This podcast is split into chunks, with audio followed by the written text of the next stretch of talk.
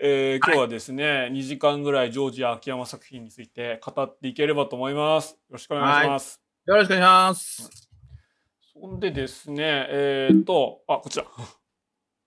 まあ、これですね、えーっと、えー5月、5月12日にジョージ秋山先生、まあ、ジョージ秋山さんが亡くなりました。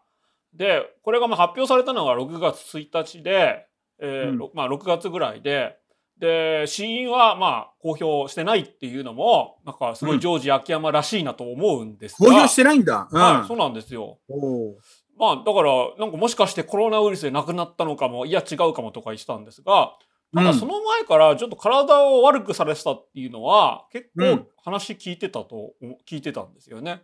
うん。でこの「はぐれ雲」の連載も確かその3年前に終了してはいはい。でそこから新作、まあ、もう書かないのかもしれないなとか思ってからの,、まあそのうん依拠だったんで、うん割と僕はその大往生っていう印象もあるしうん。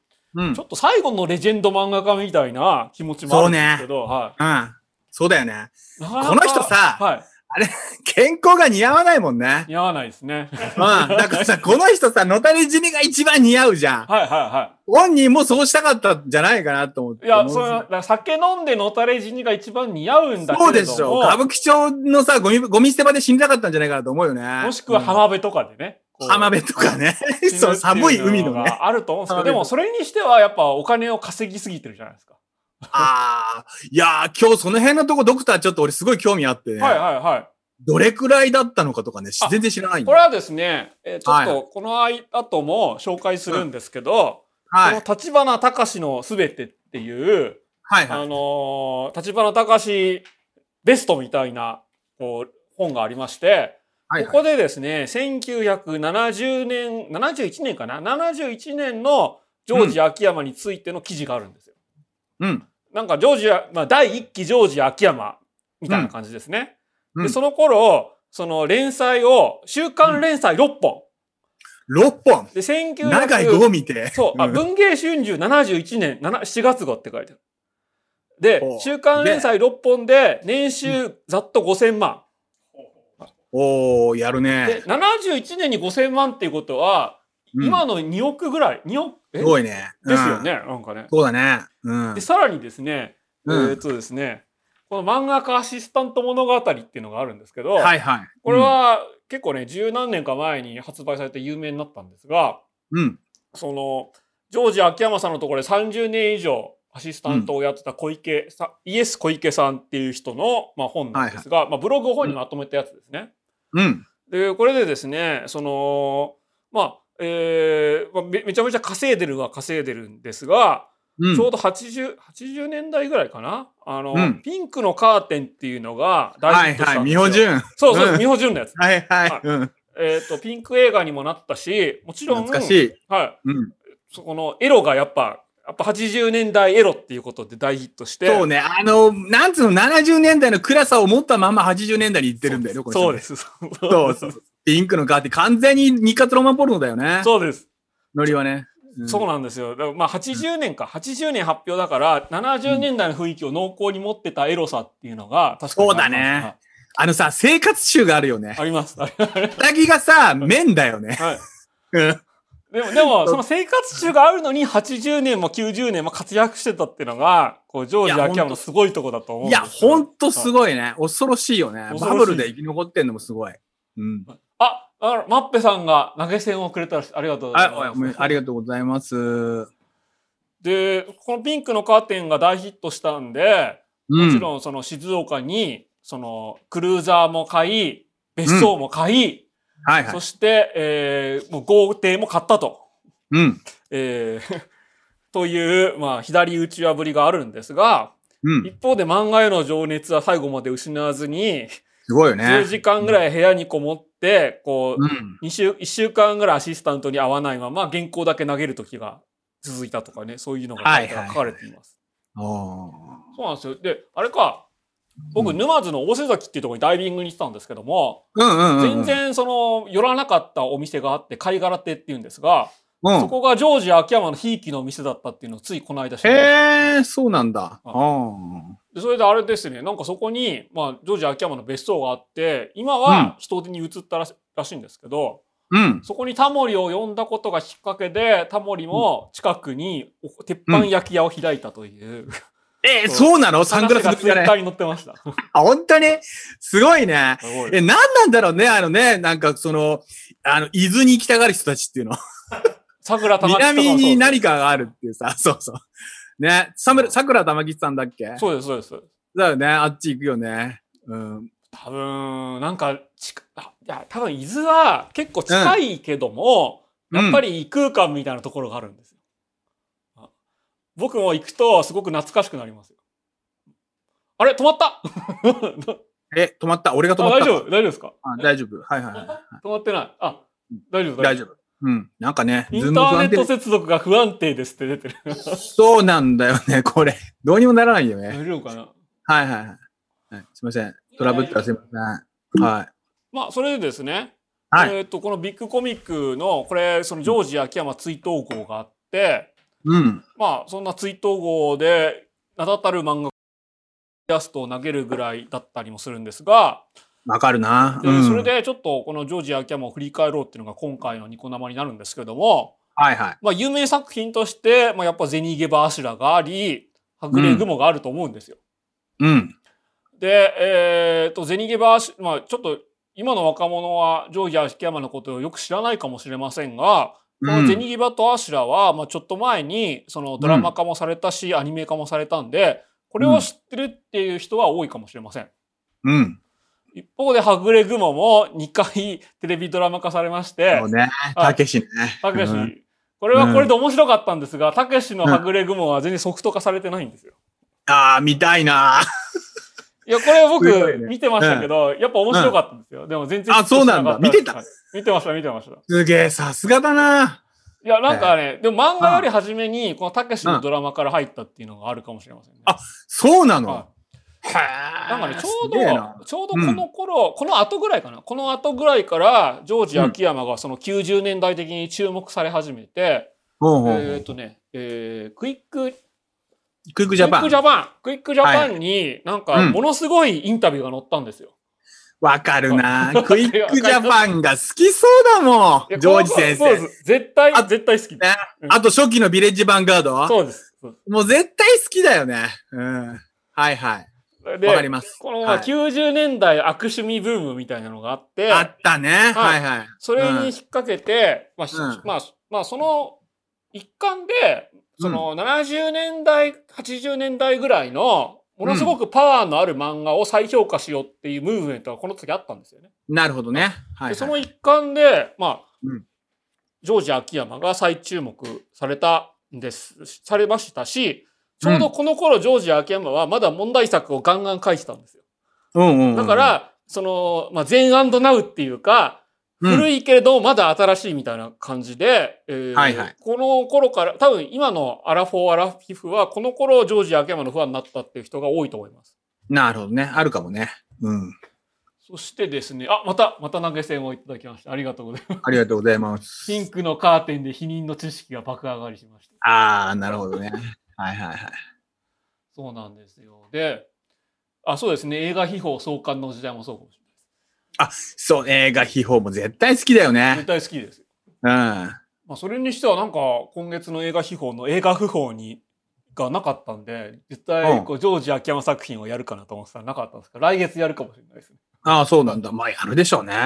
うん。ちょっとですね、今回、ジョージ秋山さんの、その、うん作品のコマは、なるべく使わないようにしようと思ってたんですが、ちょっとこれだけ紹介させてほしいんですが、はいはい。これはですね、あのホラ吹きどんどんっていう漫画があって、ああ、はいはいはい。もうすでにその時、ジョージ・アキヤンは自分が死んだことをネタにしてます。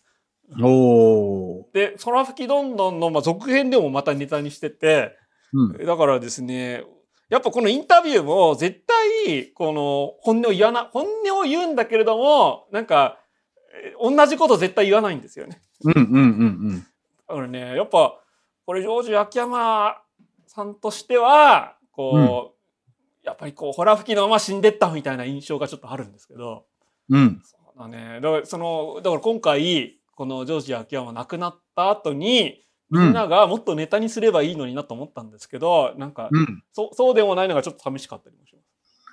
そうね。そいでですね、で、うんちょっと一応この3部構成にしました。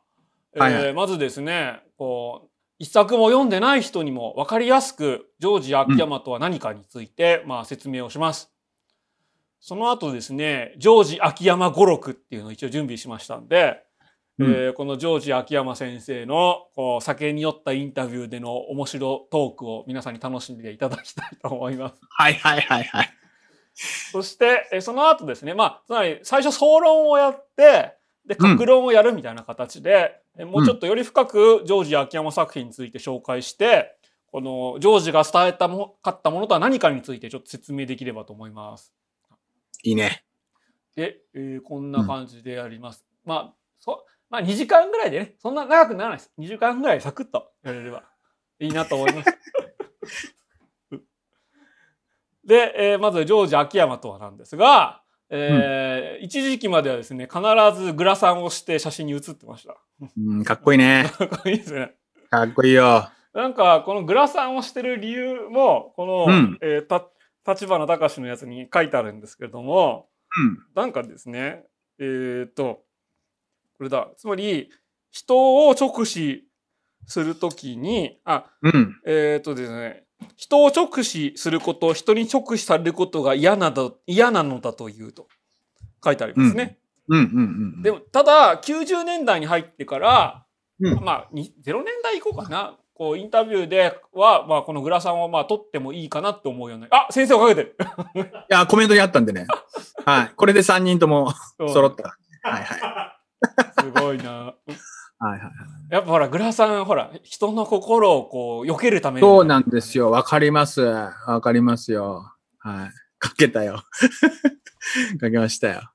あれですね。で、この、立花隆インタビューはですね、その、こはいの、71年に一時引退宣言をして、失踪をしをしたとえーいうことになってます。まあ、失踪って言っても3ヶ月間日本旅行をし、日本全国旅行したということらしいんですが、うんうん。で、ここを区切りですね、まあ、第1期、第2期に分けられると思います。ほうほうほうほでう。一方でそのは、まあえー90年代アクシビブームのちょっと前にラブリン・モンローっていう結構これも伝説作なんですけどわかります。もうよく覚えてますよ。。やっぱり覚えてますすか、はい、覚えてますね。はいこ。れヤンマが、いやまあ、この当時のヤンマがこういう漫画ばっかりの載ってたっていう印象があるんですけど、うそのん。中でも12を争う衝撃作だったと思いますね。稲中直前くらいかはいそうな。ですそうですね。うん。そうなんですよであれか、えーあれですよねあの、うん鶏人間のやつもそうでしたなんだっけほらえっ、とあ梅津違う先生梅津先生もそう梅は津スピリ先ッツ生だよね。はいもうそうだああ、スピリッツで、この時期だね。でやってたねそうスピリ私は慎吾とか、そうそうそうああの頃だよね。うん。梅津先生のあの鶏人間のやつと、このはいはいヤンマガのラブリン・モフローの豚、うん狼による豚レイプがこうちょうど同時期っていう記憶あああ、そっかそっかそっか。チキンジョージチキね。ンジョージだチキンジョージ思い出した。 はいはい、14歳。 そうそう。慎吾と14歳やってましたそねう。はいはいなんかそれがそうこの時期の双璧っていう感じがするんですがそうだね。えーあの、バブル崩壊直前なのがすごいよね。。あそうですねあそううんバブルの頃だね。ピークの頃だね。バブルにも完全に背を向けた漫画を描いてるっていう感じいや、本当にそうだね。だまあ、その、崩壊を予期してたっていうか、でもありさますあそうですねまあね、あとね、全部手に入れたら死にたくなるん だよ。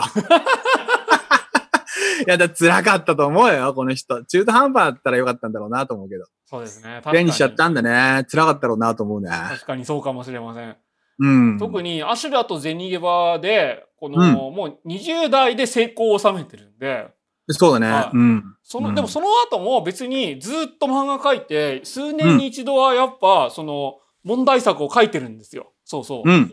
らゼニゲバアシュラで世の中を騒がせた後、えーうんこれこれもすごいと思うんですけど、ジャンプでバラの坂道って、これは、あの、引退は、引退騒動から復帰した後の確か第一作だと、か第二作だと思うんですけど、はいはい。えーこれもこ、こんな作品をジャンプに書くのかっていうとんでもない漫画でしたね。これ、70年代はい、そうです。 ああ、だから70年代ってさ、あの、夕焼けに工場なんだよね。で、野原でよ土管じゃないでさ、この人貧しかったから、まはあい、完全にさ、自分をか書いてりゃよかったんだと思うんだよね。そうでえすこね。だからさ、この人にとってのさ、なんか、金持ちっていうのは悪だったんだけど、自分が金持ちになっちゃうから、あーもう絶対そうだと思います。そうなんだよね。で、向こう側に渡ってしまった俺っていう罪をずっと背負い続けるので、罪と罰に行くんだろうね。そうです。それが完全に出逃げ場なんだと思います、デニゲバだよね。はうんね。だから自分を罰するんだよね。辛いよね。それが。そうなあんのさ、夕日からムーンってよくない だからさ、好きになっちゃうんだよ、その後。この表紙だとそうですね。辛いね。うんだからこのザ・ムーンも、この当時、はいそのロボットものブームっていうのがあって、ね。はい。これに一丁噛みしようと思ったら、やっぱりジョージ秋山にしか書けない、とんでもないカルト作になったってやつですね。いや、なんかさ、横へ、あの、バビル2世も入ってるし、はいはいはい。あと、学鉄生服人で。もこ入ってるし、はいマジンガも入ってると入っいう、いろんな入ってるよねれ。はマジンガーより、その連載前だったんですけど、ほうほう途中でマジンガーが大ヒットしたんで、構成技も使うようになったみたいなのがね、あるかもしれない。なるほど。もう長井先生、ちょい若いから悔しかったろうね。あとですね、敵はがい、そのう、ん連合正義軍っていう連合赤軍みたはいいなはやいつはないんはいでは、い。で、えーその連合正義軍のリーダーが日本刀で自殺するっていう、もう完全に三島由紀夫になってるんですよ。ああ、はいはいはいはい。いや、三島は食らってると思うね、この人の世代はね。そうですね。えーと直撃じゃないか。かな。あそっうか、ん。 44年生まれか。そう、だから戦争中に、えー生まれて、はい。あ43だよ年ね。まさにアシュラうのんじ、そう、アシュラが戦国時代に生まれてるのと同じだよね、この人ね。なんか僕の父親が、ものすごい三島由紀夫不安なんですけど、はいはいはいはい44年生まれなんですよ。ああ、いや、だから、なんつうの、そういや、刷り込まれちゃってんだよね。まだね、その、なんつうの、よく分かってないうちにさ、はい日本、日本軍みたいな、その、ああの、なんつうの、日本教みたいなものに染まって、気がついたら、なんつうの、物心ついたらさ、世界は、何かアメリカになってたみたいなさ、はい辛いよね、このそれ世代もありは。ますし、なんか、うんこの当時、その三島由紀夫って、この世代の、その、えーつまり学生運動に疑問を持ってた人たちのヒーローみたいな感じ。あ、そうだねあ、そうだね。なんだあっけいつら甘いっていうね。そうですそうですそうそです。れは、あれでしょ本物の地獄を見た人間だからだよね。まあ、まあ、その、えーっと、戦中派はそうなんですけど、天中派そうだね。うん。えーっと、あれか、段階の世代より5歳ぐらい上の、上 のね。そうそうそう。別に戦争はそんな、このイメージでしかないんだけれども、その段階の世代の革命にも組みできない人みたいな感じです。そうだね。そうだね。複雑なんだろうね、あの世代はだね。と思います。そう、安保世代直前ですね。あそうだね。石森先生とかね。赤塚先生とかね。あーあの辺もだから、意外とそれに近かったんじゃないかな。まだあ、とち思いますょい前なんだけど。うん。そうか、あ、そうだ、あれ、見ました先生、あの映画で。何なん々だっけ、三島由紀夫対、あ、対全教全教徒徒。あれ、映画館でやってんでしょやってます、やってます。え、ドクター見たん見だ。ました、見ました。いいなぁ、見てないんだよね。先生、あんま映画館避けてるんですかえ、いやいやいや、ナウシカは見てるんだけあ、ど何。時間見てなかっそうそうそうそうそう。え、よかった面白た。かよっかたったですよ。あいいなぁ絶対見たいな。まあ、もうすぐ、そろそろ多分 DVD 化されると思うんですけど、なんか、うん当時の三島由紀夫の評価みたいなのが、なんかすごくうまく解説してくれてましたね。ああ、そうなんはいだ。おーそうです、そうです。東大で討論するやつ、そうそうそう。そうそうそうそう。ね。本当に。あ、カリア、カリア鉄の男組。ああ、確かに。カリア鉄とも、ちょっと同年代かもな、確かに。そうね。あ、なんかね、なんかこう、その、戦争を知らない子供たちになれなかった子供なんだよ ね。そうですね、確かに。 そう。で、だからお前らコカ・コーラ飲みやがって、みたい なさ。絶対それあったと思うね。気に入らなかったと思うよ、段階世代が。であとは、まあ、90年代の問題作が、まあ、一つはラブニモーノなんですけども、あと、はいはい捨てがたき人々っていう、これも映画化されましたが、まこれいい絵だね。ね。はい。またこれうんとんでもない作品も書いてるし、うん。で、さらに最後も、また中国入門という、えーほうほうこれも問題作を書いてます。 で、そんで、さらにインタビュアー泣かせで、毎回違うことを言うと。うん。うん。一回竹熊健太郎が、その、存在、世の中に存在する、まあ、い取り寄せられるインタビューを全て取り寄せたら、言ってることが毎回違ってて、どうしようと思ったみたいなのが有名な話がありますね。いや、わかるわかる。すっごくわかる。そのニヒリズム。そうなんですよまあ、普通のことなんか喋ってたまるかと思ってるでしょ。絶対そうだと思いますそ。れで、このタイプのね、インあの人はね、インタビューが難しいんだよね。いや、俺実は絶約で行こうとしたの、ジョージ先生。マジですかうどどうしん。てでも絶対ちゃんと答えてくんないよねって分かってたし、小学館の人たちは話から聞くじゃん。はいはいはい。ちょっとちょっと怖いねっていう。 で、自体またしてたね。なんかええー、でもしてほしかったな。 今となってはね、行けばよかったなってちょっと思うよね。うん、そうなんですよ。で、あとですね、まあ、それ、立花隆のインタビューはさっき言った通りなんですが、うえーん、ここにですね、もう立花隆はインタビューだけじゃなくて、多う分んいろいろ取材して裏取りもしたと思うんですよ。はいは。ないんかお兄さんの言葉とかも出てくるんで、でえここにですね、そのジョージ秋山のまあ幼少時代っていうのがしっかり書かれてるんで、これに沿って、えーちょっと説明させてもらおうと思うんですけれども、うんまあ当然幼少時代はまあ貧困、まあ結構かなりの貧困、まあ貧乏家庭だったと。うん。でお父さんがですね、えーまあ腕のいい造花職人だったんですが、うん。えー一回なんか山っ気を出してうん石炭山を買っちゃったらしいんです。ほう。でも、まあ、これが終戦後なんですけどうん。終戦後の石炭山なんてどう考えても儲からないじゃないですか。 うなんんか。うん。石油に行こうとしてた時代なのに。そうだね。うん。で、それで、えー資本をつぎ込んでもつぎ込んでも業績がさっぱり上がらず、ついに破産。えーそこで、ジョージ秋山は、まあ、都内で生まれたんですけれども、うん。えー足利市に、まあ、地元の足利市にまあ戻って、再び増加で身を立て直そうとしたんですが、まあ、そこで、まあ、極貧と言われるほどの貧乏ではなかったが、えー貧しい少年時代を送ると書いてあります。ああ。これが当然、銭入れ場の元になったというのは、まあ、言うまでもないです。で、だよね。ただなん、かさ。うん。 これが割と普遍的なのは、この後ドラマ化されたゼニゲバが、時代に合わせて、 そのうんマツケン、まあゼニゲバ、まあガンマねゴマーツリケンやウっルトてんねラのマツケンがですね、派遣社員ってなってるのがちょっと面白かったところですね。な、なるほど。マイナーチェンジしてんのそう、ね。マイナーチェンジですけど、やっぱりはい新しい貧困を取り入れて、今こそゼニゲバをドラマ化みたいなことが。いやー、それ。れはね、そう思ったと思うよ、プロデューサーも。だから貧困の時代に一番合ってるコンテンツねえかなった時に銭ゲーバーじゃねえってなるのはわかるね。やっぱりこの高度経済成長時代の貧困が、今の貧困に重ね合わせられて普遍的な話になるんだなと、えーそうね思いましたね。うん。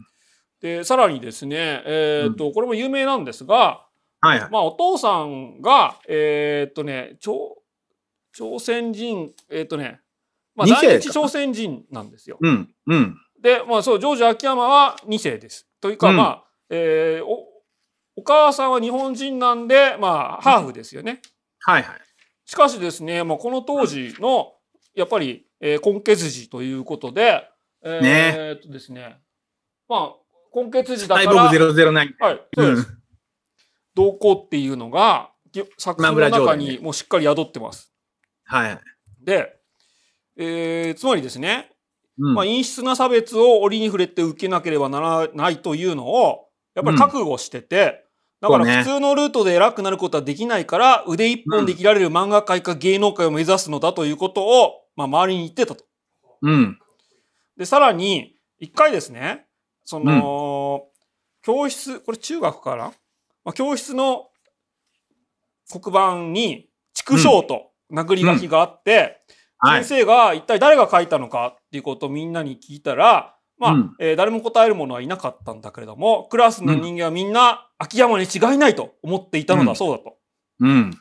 というわけで、えージョージ秋山は、まあ、何かで身を立てなきゃいけないというのを子供時代から思ってた。はいはいはい。で、それが漫画だったので、えーずっとこう漫画をもう中学生時代から書いていました。うん。で、えーそしてですね、えー結構成績が良かったんで、大学にも、まあ、うん。えー別に大学に行ってもいいよと、お父さんお母さんは言ったんですが、いや、うん就職しますって言って、えーうん小文堂という取り次ぎ店に、まあ、えー貸本の取り次ぎ店ですね。はい。世代的にね。そうね。うん。まあ、時代ですよね。そうね。まずそこだよね。うん。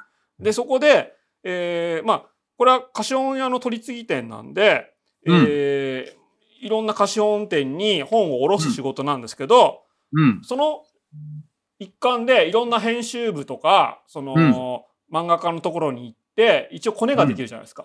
うん。で、そこに自分の漫画とかを持ってってデビューしようと目論んで、うん。で、それがうまくいって、えーこの忍者漫画でデビューをしました。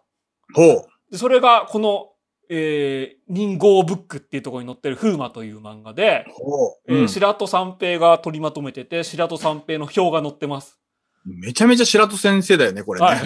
うんもう。うんでもこれがね、すごいのは、うんえーつまりですね、ここ、まあ、某、某書店の某社取り次ぎに入社してひたすら漫画を勉強しているんです。まだ16歳。うん。ですげえ。秋山くんの成功を皆様と一緒に祈ろうではありませんかと。うん。 16歳でデビューという、えー割と天才少早年だ熟ですよね。うん。うん。うん。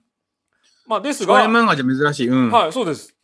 えーですがですね、まあ、その後結構苦労して、うん。で、なんか漫画に殺気はあるんだけど、漫画の原稿に殺気はあるんだけども、そんなにうまくないみたいな感じで、うん。えーいろいろ迷った挙句、えー、森健こと森田健二に弟子入りします。ね。まるでダメ男ですよね。そうです、そうです。はい。で、これがね、森健がまだご存命というのがすごいところで、すごいね。でもこれ見るとパットマン X と繋がるよね。はい。うん。もう絵柄は、まあ、初期の絵柄は完全に森健ですよね。そうだよね。だから白戸三平から森健へっていうね。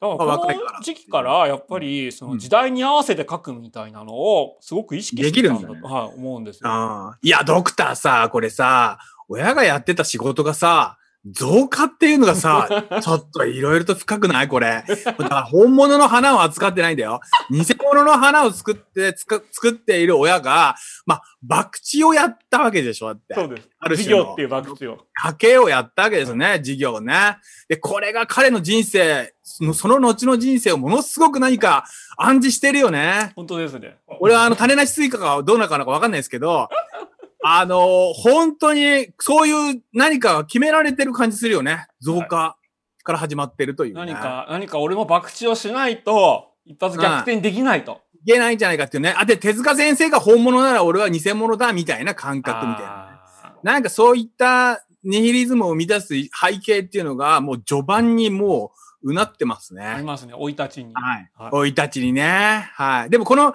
森田さん、いい人だったんだよね。はい。で、このうんビッグコミックの追悼号に、いろんはいなはい漫画家がその追悼イラストを載せてるんですけど、うん。森田健二先生ご存命なんで、森健もこの 追悼イラスト載せてるんですよ。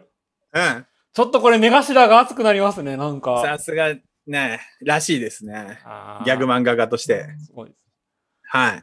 ギャグ漫画家だのっ、師匠としてて。こう、その、だってこのジョージ秋山の Who Are You もそうですけど、結構森健がね、自伝漫画には森健たまに出てくるじゃないですか。めっちゃいい人として出てくるめねっち。ゃいい人として出てくるし、うん人完格全に者師。匠として出てくるんですけど、そうだね。うん。そうか、この年で師匠よりも弟子が早く亡くなるのかって思うと、う、なんんか、あーとか思ったりします。いや、本当だね。でもね、なくなるよね、先にあの人 は。しょうがないよ。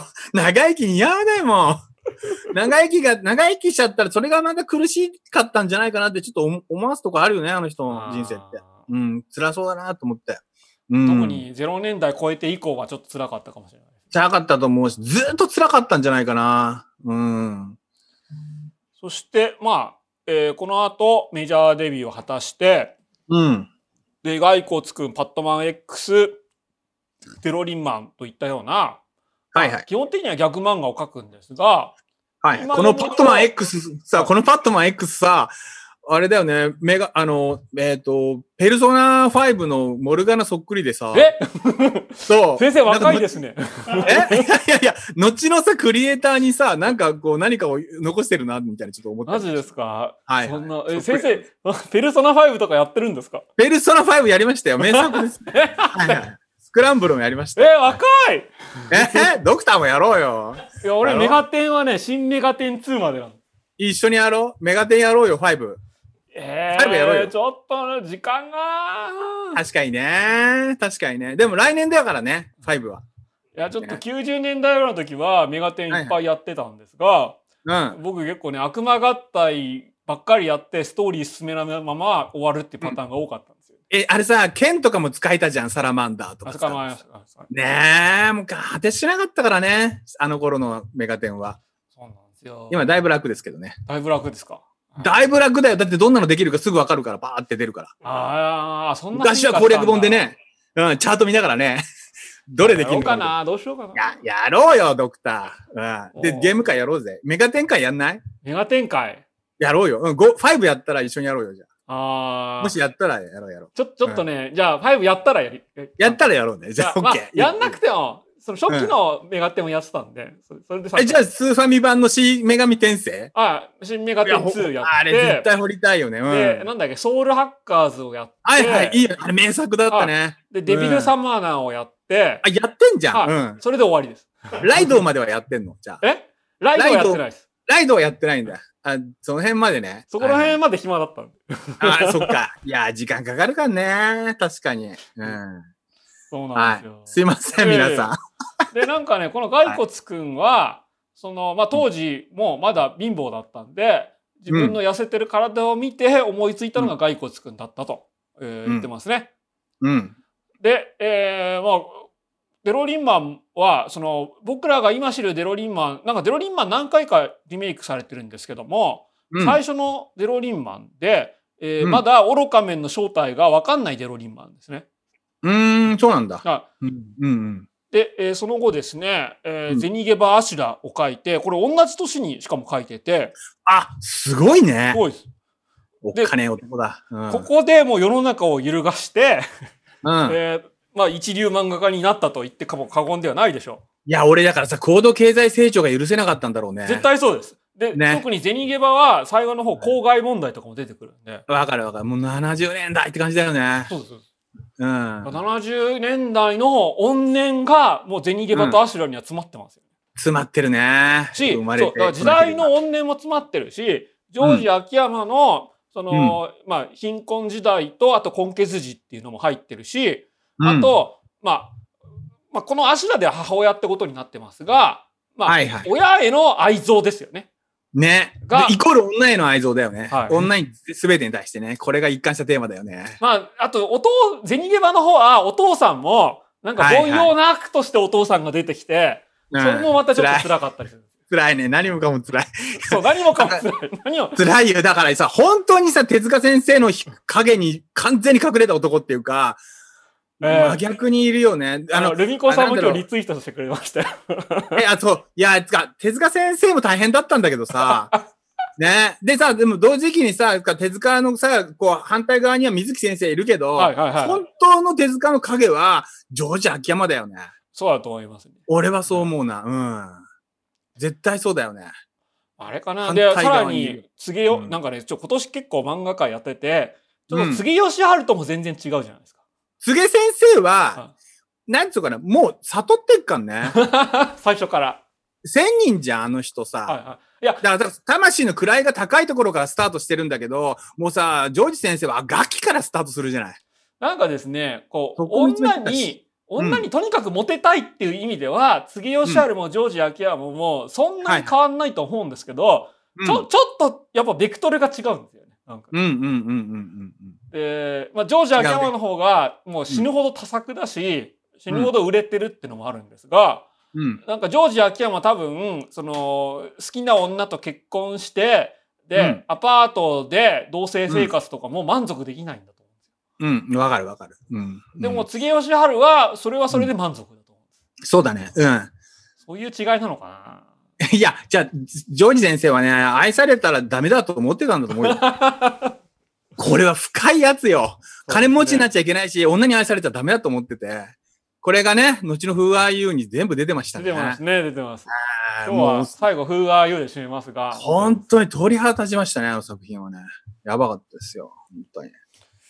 えー面白いなそれでですねはいはいまあ、この立花隆のすべてはその、はいはい失踪直後のジョージ秋山っていうことについて書いてるんですが。うん。えーまあ、奥さんにインタビュー、まあ、奥さんは完全にはぐれ雲の亀さんのモデルであるんですがうん。奥さんあの人にいいイよねンタビューした結果、えーうん私はジョージ秋山のことを完全には理解していなかったと、はいえはい。ー言ってます、えーうんもっとよく俺の漫画を読め漫画を読めば俺がわかるはずだと言われるんですが今度の引退で私は本当に秋山を分かっていなかったんだなということを思い知らされたような気がします。怖い人だなと思いました。あれだけあっさりと大切な仕事を捨てることができる人ですから、家庭なんかもっと簡単に捨てられるだろうと思うんですと。うん。という、あ、すげえこと言うなというのがありますね。らしいよねら。しいです。だって、はぐれ雲だからさ。 本当ですよ。そうです よ。本当 ですよ。家なんかいないって。そうてか、そうい。ちゃいけないんだよね。基本的に、だから、あどっかの愛人の家にいるっていうのもちゃんと書かれてます。で、そんな自分を責めてんだよね。うん。もうほんと地獄巡りだね。はこの人の人生は。うんい。で、まあ、ちょっとさっきも言ったんですが、この当時、えー週刊漫画6誌同時連載で、まあ、引退直後、直前は5誌だったんですけど、それでも驚くべき仕事量をしてて、でこ、れも、やっぱりだから自分に罰を与えてたんじゃない のそうなんですかはい異常だよ。だってさ、これ2日で1本書かなきゃいけないんだよ。はいはい。だから1日1本らしいです。1日1本っていう主義らしくて、うでん、酔い越しになると考えが変わっちゃうと。これ、永井豪先生も同じこと考えたらしいけど、はいは体持たなかったって言ってたもんね。い、ね絶対そうでいす。ついつ寝るんだって話になるじゃない本当そうです。す。うん。そうだよね。というわけで、まはあ、いこれも持たな、これを持たなかったのかなと思いつつ、その、0年代になって、まあ、90年代になっても、その、連載4本持ってるっていうのもあったりするんですが、うんま。あ、一応このす時げえ、一時引退を宣言して、日本一周の放浪の旅に出ます。はいはい。で、それで、えー一応何かを誘っ誘ったんでしょう。うん。で、バラの坂道を、まあ、バラの坂道やザ・ムーンを連載して、で、ここでも問題作を、えー書くんですが、えーうんここら辺がですね、時代と寝てやりたい放題編と言ってもいいかもしれません。うん。で、デロリンマンのそのリメイクをやって、まあ、有名な、まあ、愚か面の正体がわかる連載を、まあ、マガジンでも始めましたし、はいはい。あと、まあ、現在に、現在っていうかちょっと前まで続いてたはぐれ雲の連載も始めました。うんうんうん。さらに70年代、80年代は、えーうんこの恋子の毎日はピンクのカーテンという、う青ん、年誌でのエロ漫画、まあ、エロ青春漫画、そうエロ青ね。春コメディ。そうね。まあ、日活ロマンポルノでしょ。はい。うんただ、こういうのは、なこの時代求められてたんですよ、確実に。ね、そうだね。この時代だよね。うん。その、あれですよね。つまり、その、連合赤軍っていうか、その、学生運動で負けた結果、80年代に移行するまでの間、若者が読む漫画として、こういうエロ青春漫画っていうのは、もう確実に求められてましそうね。あの、だから4畳半ものがだんだん明るくなってくんだよそうですね。景気が良くなってくるから。うん。た。あ一時期、うちの親父の本棚はこんなのばっかりありましあー、おあのさ、なんか、不揃いな、不揃いなリンゴたちっていうドラマのパート1ってこの時期の作品だった。あた。そうかもしれないです。の頃の大学生の感じ、こんな感じだったなっていうか。あと、なんだっけ、あの、広金さんの奥さん。ああ、ササイイモモンンフミ。はいはいはい。元気です、俊平とか。ああの頃の、そうだね。だから、せんヤング氏がね、登場してきて、ヤングジャンプがバーンと跳ねる頃に、同時にこういうのも、あの、そのアクションとかで流行っててね。そのそういう時代ですね。大学生この頃とはか、その入社直後のサラリーマンとかが主人公だったりするそやうつ。そう。政治から、なんとかね、政治とセックスが、なくな、 政治がなくなるんだよね。はい。そうですね。そう。そうそうそう。それで、なんか趣味とセックスになっていくんですけどね、この後は。でその後の劇画っていう言葉はなくなったけれども完全に劇画漫画、まあ、ヤング向け劇画漫画みたいなのもきっちり書いてて、で、うん毒薬仁はこの口説き屋そういう漫画の一つだった口説き屋城に登場した人物ですね。あ、そう、ここで出てくんの。はい、ここで最初は悪役として出てきたんですよ。はいはい。すごい悪役っぽいもんね。はい、この口説き屋城は、まあ、ものすごくイケメンで、まあうん普通普段はルンペンの格好をしてるんですけどあいつを口説いてくれっていう依頼を受けたら、えーうんいい女を口説くためにこういう変身をするんですよね。うん、これがまた三つ揃いの白のスーツだっかてらい80うね。年代前期版いい男です。わかります、わかります。この表紙もそうです よね。そうだね。はい。こんな感じだったね。そうですはで、その、その敵、真反対の敵として金を持っている消費者金融の、まうあ、ん社長だけど武男でモテないやつとして毒薬仁太郎が出てきたんですよ。い。うん。折は、折は。折は折は。は、そうです。うんだから、口説き屋嬢がすごく洗練されてて、すごく洗練されたかっこいい言葉を吐くのに対して、うん毒薬仁太郎は田舎者の、まあ、オリジナル方言を喋ると。はいはい。あれは栃木弁でもないと思うんですけど。そうだね折。はだ、だだよね。なんかね。そうね。まあ、光と影だよね。そうでだ結果的に、まあか、そっちの方が主人公になってしまうという流れになりますよね。。そうですす。ジョージ秋山にとっては。そうだね。そっちの方が俺だからね。っていう話ね。だからこの「俗薬仁太郎は」その後主役主演作とかも作ったりするんですけど、うえーん。この「恋子の毎日か」この「恋子の毎日」にも、うまんあ、後半出てきたりします。ああ。両方メディア化されてるよね。あそうですそうですね。うん。よくよくご存知で、えー、口説き屋嬢はドラマ化されたり V シネ化されたりして、でうん伊集院光が なんか V シネでは毒薬仁太郎やってああ、そうなんだ。いや、もう V シネ時代ってあったよね。この頃だねそうで。そうそう、相川翔さんが出るやつよ。だから伊集院光はラジオで結構ジョージ秋山のことを喋ったりしてましあ、そうなんだ。まあまあ、でもなんか、ち近いもの感じてるところあるんじゃないうん。た。そんでですねこの「ギャラ」っていう作品がうん。そのジョージ秋山は何回かその、うんデリゲバのセリフリメイクみたいなのをしてて、はあはあはあまあえーまあバラの坂道もその一つではあるんですけれども。うん。その中で珍しく主役が救われる話なんですよね。へえ、そうなんだ。ちょっとこれは後で、えーちゃんと話しますが、えうん。ーもうそういう結構重要作なんですけどもうん。でなんか最近リメイクもされたりしてるんですがその割にはこのギャラがねその再販されなくてすごいプレミアついてるんですよ。ああ、そうなの。はおういでこれまあ主人公これがですね、えーうんまあ、背後に銭際みたいなやつがいるじゃないですか。うんうん。こいつが主人公なんですがおうこの女の子は実は男なんです。あ実はイケメンの男ななのの。が入ってんの。はいへえ。うん。だから、銭ゲバ風の、そのうん自我に迷う、うんえー、武男、だけどお金持ってるやつと、うん。あと、釈迦の息子とかバラの坂道みたいな、全然自分に迷わないイケメン系の主人公がいるじゃないですか。なるほそど。の二人が出会うっていう話でもある。なるほど、なるほど。いいね。うん。で、そういう超重要作なんですけど、全然復刊されなくて、ちょっとね、これとラブリン・モンローが復刊されれば、もう一応ね、前作読める状態、あ、ほぼ前作あそ読うめなのる状態になるんですけど。おうまあ、時間の問題だろうね。だと再思評うん価ですされるよけどねね。この人は。うん。。で、さらに第3期はですね、あのーちょっとラブリン・モンローから第3期にしたいと思います。で、はいはい。その、僕みたいなアラフォー・アラフィフ世代は、ジョージ・秋山のことが、まあ、その90年代好きになって、で、うんバーチャルネットアイドルチユ12歳っていうのが、ライターがいるんですよ。おうご存知ですか知らない、知らない、知らない。バーチャルネットアイドルチーユ12歳は迫害の人から第3期だって言ってるんですけど、俺はうんラブリン・モンローからだと言いたい。ああ、え、どう違いがあるのあここで、ジョージ・秋山はですね、何がしかの救いを得るんです。なるほど。ラブリン・モンローではですね、うんその、これ、聖女、えー、聖豚女伝説か、そうだね。書いてあるんですが、はいはいうん。まあ、えーまあ、あれですね、罪と罰の、その、小黄金の心を持った娼婦と言ってもいいでしょう。えーはいはそういうのに救われるはいはい。っていうのが一つ。うん。で、もう一つ、この迫害の人は、えー二宮金次郎を、まあ、主人公にした話なんですが、うん。えー二宮金次郎と言いつつ、その、なんで二宮金次郎のことをジョージ秋山先生そんなに知ってるんですかって聞いたら、俺は二宮金次郎の生まれ変わりだから知ってるんだと。ああ、いかにもでいそうな。はうんい。。で、適当なことを書くというやつなんですけど、うん。うんここ、でジョージ秋山先生は、うんその、諸行無常という悟りを得ます。なるほどはい。うん。うん。で、さらにですね、えーうんこの教祖高橋っていうのは、いかにもオウム真理教みたいなやつが映ってるじゃないですか。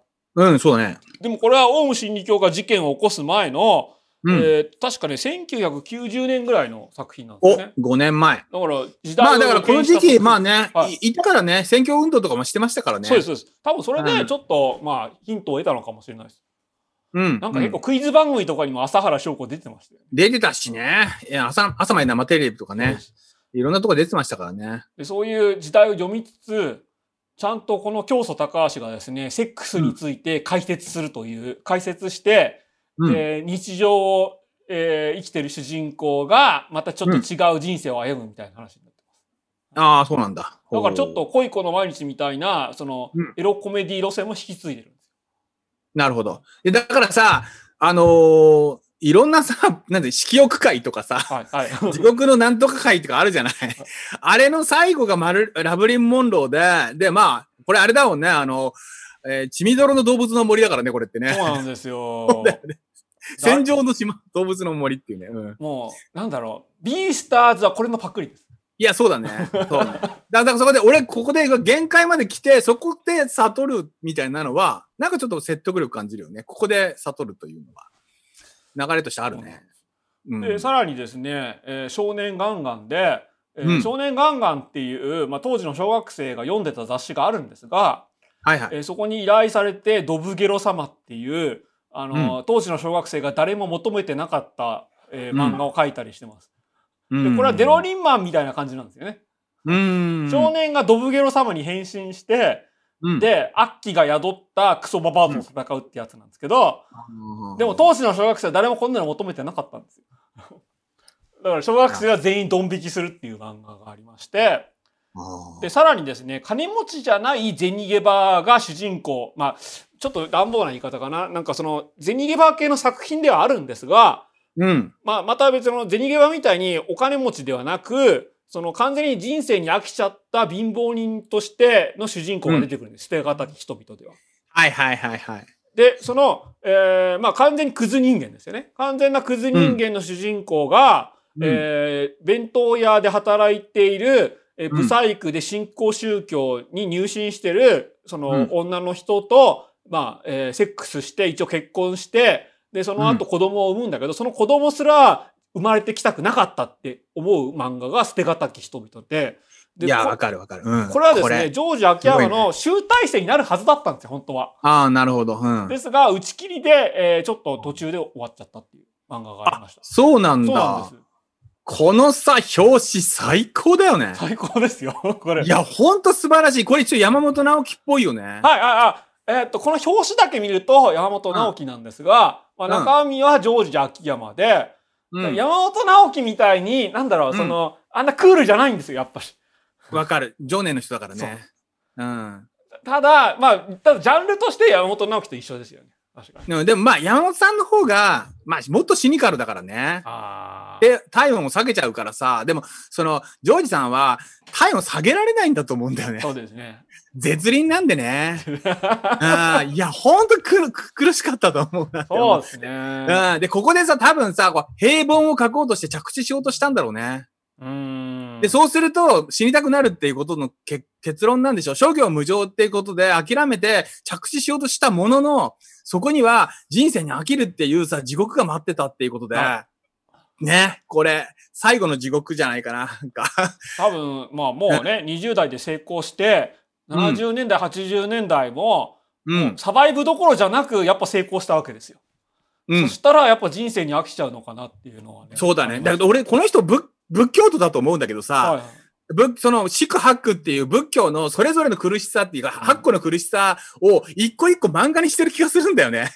まあまああれなんですよねそのなんか、うんげ聖書の漫画も書いていたりするんで聖すが聖書も書いてるね。は仏教と、えーキキリスト教徒っていうよりも、うん。うん一応宗教的なものに救いを見出そうとした時期が一度はあったと思うんですよなるほどね。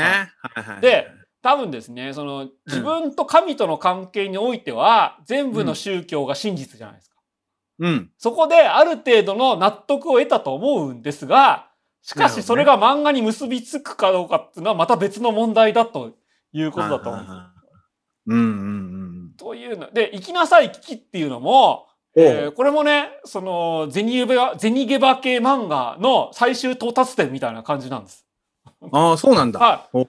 で、これすごいのは、途中で、うんこの時期も、ジョージ秋山は連載4週ぐらいやってたんで、途中でですね、漫画太郎見たらコピー漫画になってくるんですよ。なんか限界に達し限て。界に達して、そのはい同じ絵を拡大縮小して斜めに貼っつけたりしながら、ジョージ秋山のポエムが連発するんですが、それはいはでいテンションが落ちるわけでもないんです。ああ、さすがだね。やっぱネームの段階でもう完成されてるんで、うん。まあみんなコピーだなって思うんですけど、でもそれでつまんないわけじゃないっていうのがすごく低くて、はあ、すげえな。でしかもねこの「生きなさい危機は」うんえー親父が珍しく、うん。えー尊敬すべき親父として描かれててこれはすごい。で親父が2億,、2億8000万をくれるんですよ。ほう。これで帝王になれみたいなことを言われて俺の空みたいだな。はいで、うんそうです。で、銭ゲバ的に、そこれで、こう、世の中を支配しようと思うんだけども、最後は自己死するっていう、まあ、ぶん投げた終わり方。 ああ、なるほどね。諸行無常でね。そうはいはいはい。わかります。で、はいちょっとですね、まあ、また後で詳しく言うんですが、えーしかしそれを踏まえて、この風合いを読むと、うすん。ごく染みるんですよね。しみるね。で、この風合いには、まあ、この告白もそうなんですが、うん。えー最後、自分の漫画の主人公に救われるっていう終わり方を、えーうんもうすでに告白でしてるんですが、あ、そうなのふ。してるんです。で、お風合いでもしてます。で、うん、しそてれるね。がさらに巡り巡って風合いで来るんで、うん。ああ、なんかすげえなって思いつつ、これで終わればまとまるんですが、その後中国入門っていうまたさらなる問題作も書いてるんで、やっぱジョージ秋山はそこが知れねえなって思いましたね。なるほど。いやいや、これはありがちだよね。そうなんでこういう迷い方するよね。す。やっぱしますか。年をと取るとさ、俺は絶対ないけど、まあ、何人かの漫画家さんがこうなっちゃうよね、パターンでね。 残念だけどね。残念だけど。うん、残念だよね。本当に。うんなんかね、うんなんかや、なんか新しいことしようと思って、うなんかんちょ。っと失敗した感じが中国入門にありますね。まあ、迷うのもね、人間なのでね。 しょうがないですよね。本当に。で、さらにですね、あ、Who Are You は今伝書にもなってるし、別にこの漫画、まあ、結構、結構やっぱこれは売れ、これはこれで売れたと思うんで、まあ、うんその本、紙の漫画は Amazon で普通に買えます。で、まあそうなんですよ。で、一時期まで未単行本化が多くて、で、90年代のジョージ秋山、まあ3度目ブームぐらいの時は結構読むのが難しかったんですけども、その後ですね、まあ、ライターの特に大西翔平さんっていうライターがすごく尽力されまして、で、えーこういう捨てがたき選集とか、まあ、いろんな選集として復刊されました。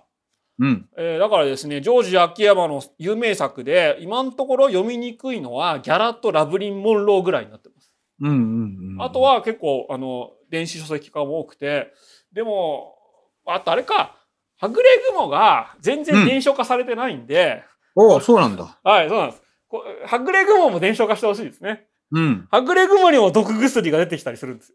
へえ、そうなんだ。へこの71巻と72巻だけ。え。へえ。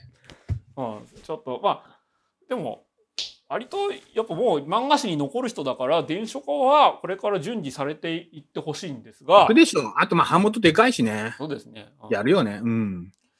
でそこをまあ期待しつつ、えーちょっとですねまあそういうふうに、まあ、今結構ジョージ秋山作品読みやすい状態になってるんですけども、うんえーいろいろ読んでいくとやっぱり共通するテーマがあるんだなということに気づきます。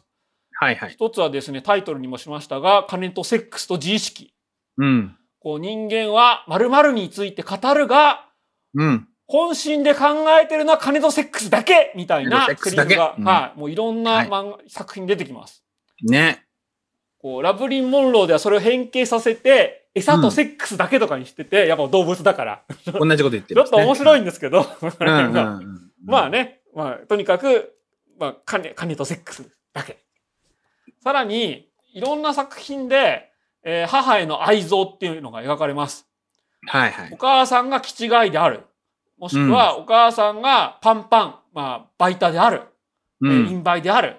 うん。一方で、お母さんがいたからこそ救われたみたいな話もいっぱい書いてますね。ねえ、これがまた寺山修司とかね、新徳丸とかね、いや、70年代はそうなんですかね。ね、70年代モチーフだなってすごい思いますけどね。なんか、その、あ、そうそう、日。昨日、ヤンさん一応見たんですが、あ、本当ありがとう。あの、江川達也先生のことを、なんか、うん。言ってて、うん。で、裏で、なんか、前ちょっとお世話になった吉田隆先生も、ニコ生、ニコ生かなユ ?YouTube ライブかなんか出てるんで、交互にえ、見本てたら、当うん。そこでも、江川達也にだけはなりたくねえなみたいなことを言 ってて、どこでも江川達也が嫌われてると思って面白かったんですけど、うん。たただ、あの、東京大学物語って最後、うおん。母さんでちょっと締めてたじゃないですか。そうだね。うはいん。母になるっていうね。やっぱ、そう、世代的にそういうのがあるんですかね。なんかいや、江川さんの場合は複雑な生い立ちだからね。あうん。だやっぱり養子に出されてたっていうのがやっぱりね、深く残ってる。でもこれはもう山田くん、君は全然僕のこと分かってないから語らないでくれて、絶対言うし、絶対会ったらダメ出しされるんで、僕はわし、分かりませんって言うしかないんだ 江川さん、俺全然分かってませんよ。僕は、あなたのことは、あなたのことはあなたしか分からないんだと思います。 なので、江川さんに聞いてください、皆さん。だけどまあ、じょね、作品の中でね、滲み出るものっていうのはあってさ、だ、その、どんな言葉やインタビューよりも、作品が饒舌に全てを語ってしまいま本す当よでねす。。本当です。ええ。やっぱまさに俺を知りたければ漫画を読めみたい漫画読めって、本当にそうだと思いますね。えーねだからまあ、お母さんな。そう。ね、せ、だからこれよくあるやつで、なんで俺を産んだんだみたいな、生まれてこなければよかったギャーっていうところからそう始まってですね。生まれえーてでこなければよかったよかが、ったギャー。まうんあテーマ、まあ、最大のテーマなんですが、そうだね。うん。それはそれとして、まあ、母も普遍的なテーマではあるんですけど、はいはいはい。母が気違い、もしくは母とセックスが異様に多いんですよ。そうだね。だからまあ、愛憎、両両面なんだよね。強く求めるがゆえに、大嫌い、だけど大好きっていうね。まあ、これってジェニゲバとアシュラにも表してて、そうそうですそのね。ジェニゲバはお母さんが死にそうなんだけれども、お金がなかったことが、そのジェニゲバになるきっかけになるんですよね。うん、うで一ん。方でアシュラはお母さんに食べられそうっていうのがスタートじゃないですか。ね。ここですでに戦国時代とはいえね。うん。愛憎があるわけですよね。そうだね。うん。まあ刻まれてるんだよね。何かしらの呪いっていうか、業っていうかそうなんでね。すよ。これがで結局最後の最後まであって、なん行かくねすごいなと思うんですけど。うん。愛されたかったんだけど、愛されなかったもの。しかもそれが、母イコール女みたいなところに全部繋がってって、ね。それでそうなんで女すよ全体に対する思想、復讐になるという、まるでアメリカに復讐する乱暴のよう なね。女に復讐すある。昨日もランボーの話したじゃないですか。なんか、してたね。ごめんね。ういん。やいやいや、ごめんねって、なんか俺に謝どうるだったい必要はなや、いん俺ですけ一緒ど。にやりたかったんだけど。うん。いや、おっくんそんなにランボーに納得できなかったんだと思う。納得できないって言ってんだよ。俺は割と良かったんですけどね。話してあげて、今度一緒に。あいつ、寂しがってるから。 やばいね。うん。面白すぎる。で、さらに、このはいエログロ人間の業を通し、ももいっぱい書いてるんですが、うんまあ、。それがその第三期や人間参加につながるんですが、うん一方でこれは生きることに飽きたっていうことでもあってまたちょっと堂々巡りになってしまうと、えーうん。いう展開が、えージョージ秋山第三期にはあると思います。ありますね。本当に。辛いです。で、えー特にですねさっきも先生もおっしゃった、はいお母さんへの愛憎が女全体への愛憎につながるっていうのがあってね。特にこれそれがねみんなこれはインバイ。そうなんですよ、うんこの告白っていうのが、その、アシュラと同時期に描かれてて、これを書いた後、失踪して引退したんですよ。だから第一期の最後が告白なんですが、ここ、はいはこれがですね、ジョージ秋山のポエム漫画の完成、まあ最初の完成形だと思うんですけい。ど、はいはい。ここにものすごいのがあって、もう女はみんなインバイだと。うん。しかし、しかしっていうか、だからこそ、どんな極限に追い込まれても、インバイ女にならない奴がいたとしたら、私はその人のために死んでいいと。あいー、う出ました。はいはい。これはね、岡村隆史もこう言えばよかったんです。そうですね。岡村隆史も、ね、はい。つまり、そのもな、なんだ、つまり、ちょっと岡村隆史に当てはめると難しいな。ういやいや、というかね、じゃあ違う違うす、もうね、いや、だからススタートの時点で、まあ、言いづらいですね、これね、でもね。 まあそうですよ。あの女性を勝負と聖女の二系のその通り、その通りです。はい。そうですまねあ、それ。は罪と罰からの昔からあるやそうですね。はい。はい、ね、まあこれ男が抱えてる病でつ。すよ。そうです。そうです。はい。すべての男が抱えてます、これ。で、これは結局、うん。もうそのつまり自我とセックス、まあ、そして金っていうのを、うん。はいまあ、表す作品に普遍的について回るものだと思うんですよ。はいはい。で「愛悪の花」っていう漫画があったじゃないですか。ありましたね。で、うん悪の花でこのすごく有名になったのが、こうのん綺麗事ばっか吐きやがって、どいつもこいつも腹の中はセックスセックス結局クソセックスがしたいだけっていう、はいはいはい。えやっぱり、うんやっぱりおし、やっぱりジョージ秋山じゃんみたいなことが起こってます。うんうん。で、まあ、当然この作者はジョージ秋山読んでると思いますが、別にこのコマはジョージ秋山へのオマージュってわけではないと思うんですよ。そうね。うんしかし、青春と自我っていうのを表したら、こういうセリフは絶対出てきちゃうと。そうだねは。うん。うん。で、さらにジョージ秋山が面白いのは、うんなんか、もう、うんなんだろう、直接的っていうのかななんか、ホドロフスキー的って言えばいいのかないい写真。あ、うんでこれ日本、なんだっけ、えーうん日本列島をガマガエルっていう、その、同性ものがあるんですが、森青ガエルこれ。あ、これはですね、ガマガエルだと、なんか可愛くないかなと思っかて、可愛いカエルにしましはいはい、かわいい。すげえかわいい。うん。た。でも、えっ、と、第2期では、うん。セックスの汚さみたいなのを表すものとして、このカエル同士のセックスっていうのをよく書いてますね。その日本列島ガマガエルもそうだし、第2期での私小説漫画と言っていいなりのする朝では、このカカエルのセックスっていうのがよく出てきます。うん。うんでも、そう、いや、そのわた、わかりやすい、わかりやすい、メタファーってい言っていいのかなメタファーじゃないよね。 なんかもっと直接だよね。そうね。 うん。で、さらに、この耳並みのする朝で、この穴穴が開いてるじゃないですか。おう俺はイラスト屋さんも描いてますよね。そうだね。こう心に穴が開くみたいな感じなのをずっと描いてます。うーん。だか、ら、そういう意味ではすごくわかりやすいコマを使うんですが、うん。まあ、何を書きたいか明白で、うんセックスしても、金があっても、全然埋まらない心の空洞を書いてるわけですよね。そうね。ほんとそうだね。辛いね。そうなんですよ。で、これも、えー Who are you でも、まあ、また書かれてます。うん。そしてですね、さらに、えー告白で完成したと思うんですけど、第2期以降のジョージ作品の本質は、まあ、ポエムであると、まあ僕は思います。えー特にですね、まあ、見開きだったり、1ページぶち抜きだったりで、主人公がもう大演説をぶちかますみたいなのが、えーいっぱいあるんです。うん。特にこの告白は、ほぼそれでできてると言っていいんですはけいど、はいはい。うん。でこれはデロリンマンで愚か面が語ることなんですが、愚かめよく喋るよね。愚か面よく。く喋ります。うん。 愚か面が喋んないとデロリンマンが終わらないみたいな感じでそう喋るねのが。 うん。うん。 まあ、誰しも幽霊について語るが、幽霊を見た者はいないように。誰しも愛について語るが、愛を見た者はいない。うんこれは、えー誰しも宗教について口にするが、えー考えてることは金とセックスだけっていうのを言い換えたものです。うん、そうね。うん。さらにまた言い換えて、昔人間の心に愛と呼ばれる美しい女神が住んでいた。はいはい。だがしかしその女神は死んだのだ。人間が人間の手によって暗黒の大会を葬ったのだと。うん。もう何回も同じことを別の表現で言ってます。はいはい。これは、やっぱポエムと言っていいでしょうん。う。で、ここからポエム、俺が選んだ、えージョージ・秋山ポエムが、えー何 回、何回か続くんですけど、いいですね。は多いですよ。い。うんもう。やっぱね、ジョージ先生ポエマーとして一流なんで、うん。これですね、これが、この告白のインバイポエムの全文なんですけど、うん。このどんな綺麗な女でも、どんなブスな女でも、いや、うん美しい女ほど陰敗なのだと。うん。女という動物は平気で魂を売る。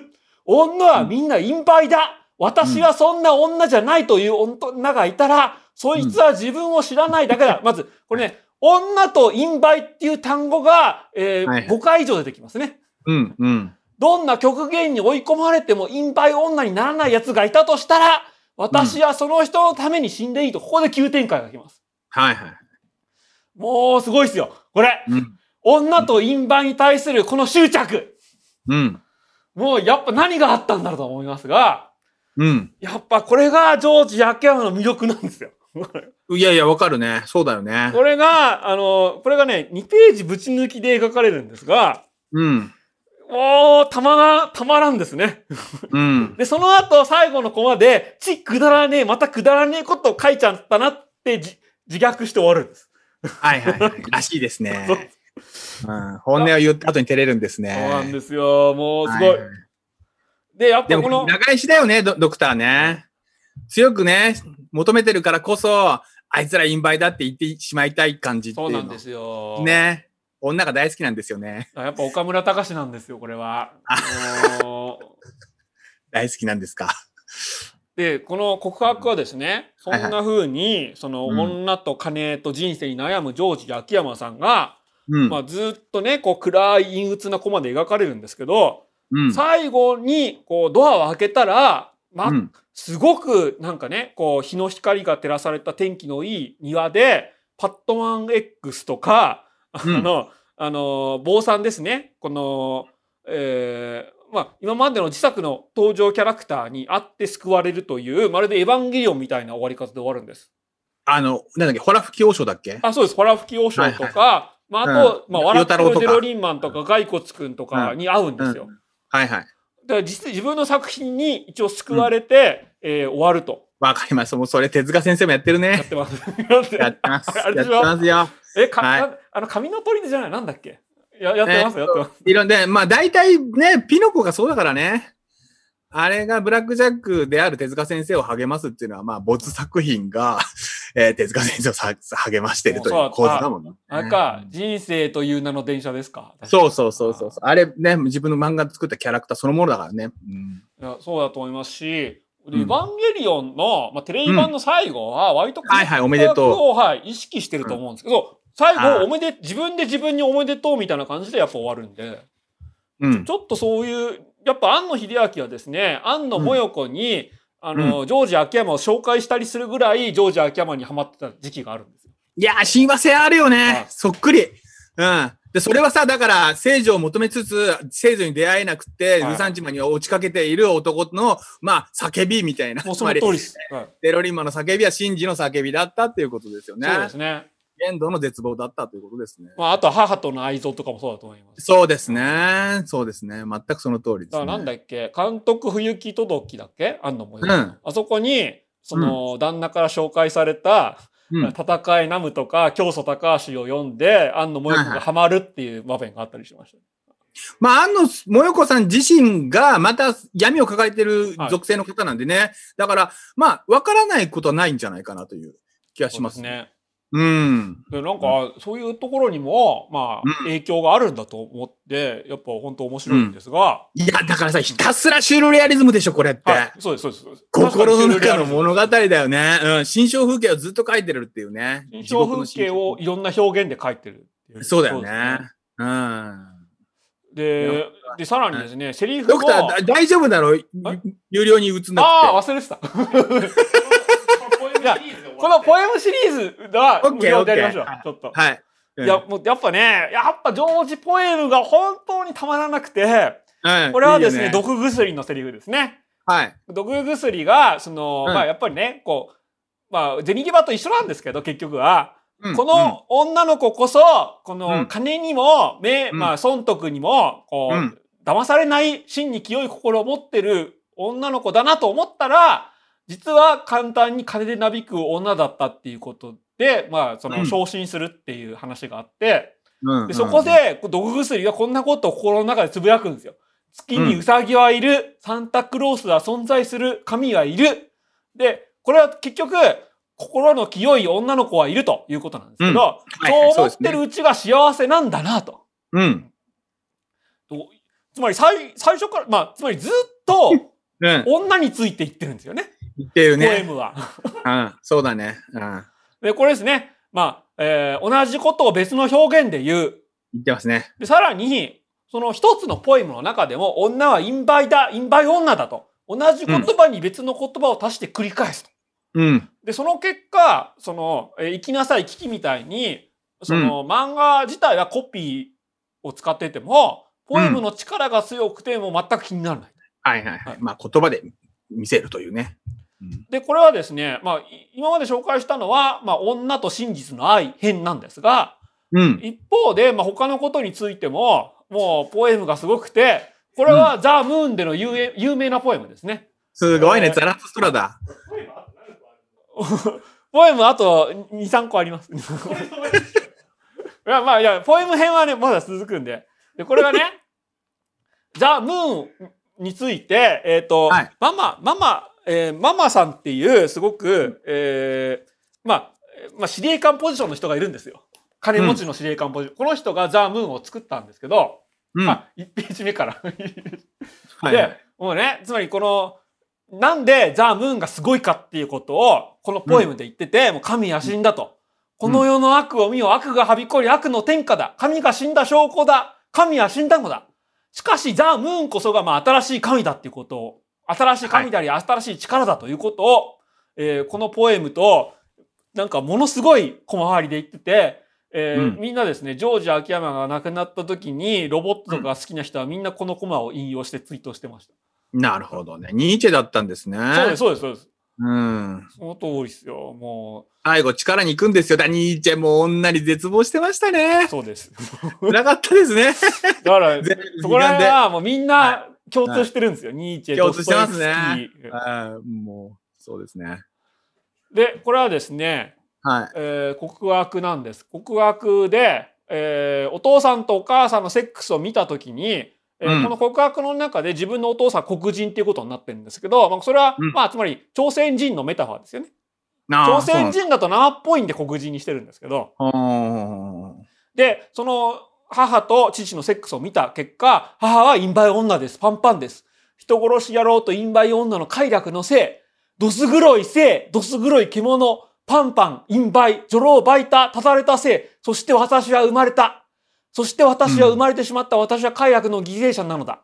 あのなるほイどンバイ女のあの独特の不吉さと、あの下品な体は未だに頭から離れませんと。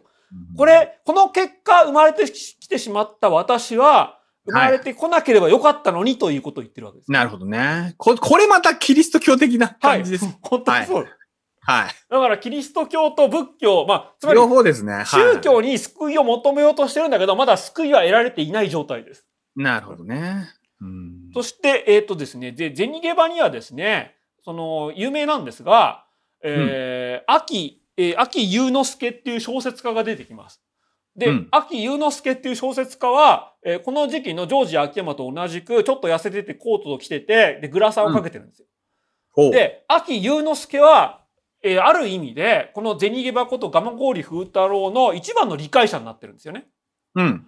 で、その、上で、この秋祐之助は、えーまあ小説とかルポルタージュを書いて、いろいろ悪だいことをしてる蒲郡風太郎を追い詰めようとしているんですが、一方で、えーこの蒲郡風太郎が本当に孤独で、で、何を、何が本当に欲しいのかっていうことを唯一理解してもいます。で、うんお父さんが、その、蒲郡風太郎のお父さんが、えー、銭際のことを脅迫したりもするんですけど、そのお父さんを凡庸な悪と決めつけて、で、えー、蒲郡風太郎の方がある意味で魅力があると言って、ひ一番の理解者でもあったりもします。